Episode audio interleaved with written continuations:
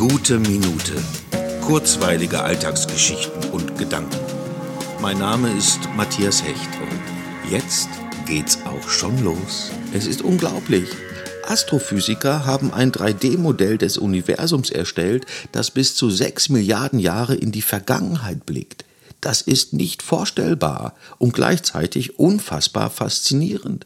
Menschen beobachten jahrzehntelang das Etwas im Nichts, vermessen Lichtpunkte aus einer Zeit, als die Erde noch gar nicht existierte. Und ich sitze hier und denke daran, dass ich noch Milch für meinen Cappuccino morgen früh kaufen muss. Natürlich kann ich mich jetzt fragen, was für mich persönlich wichtiger ist. Und es wäre wohl aktuell die Milch. Aber dieses scheinbar alltäglich Banale im Hier und Jetzt und die beiden Fragen nach dem Woher und Wohin beschreibt das Spannungsfeld unserer Existenz. Und ohne dass mir klar wäre, worauf all diese Erkenntnisse hinauslaufen sollen, regt es meine Fantasie an und lässt mich abschweifen in eine Zeit, als Cappuccino noch längst nicht erfunden war.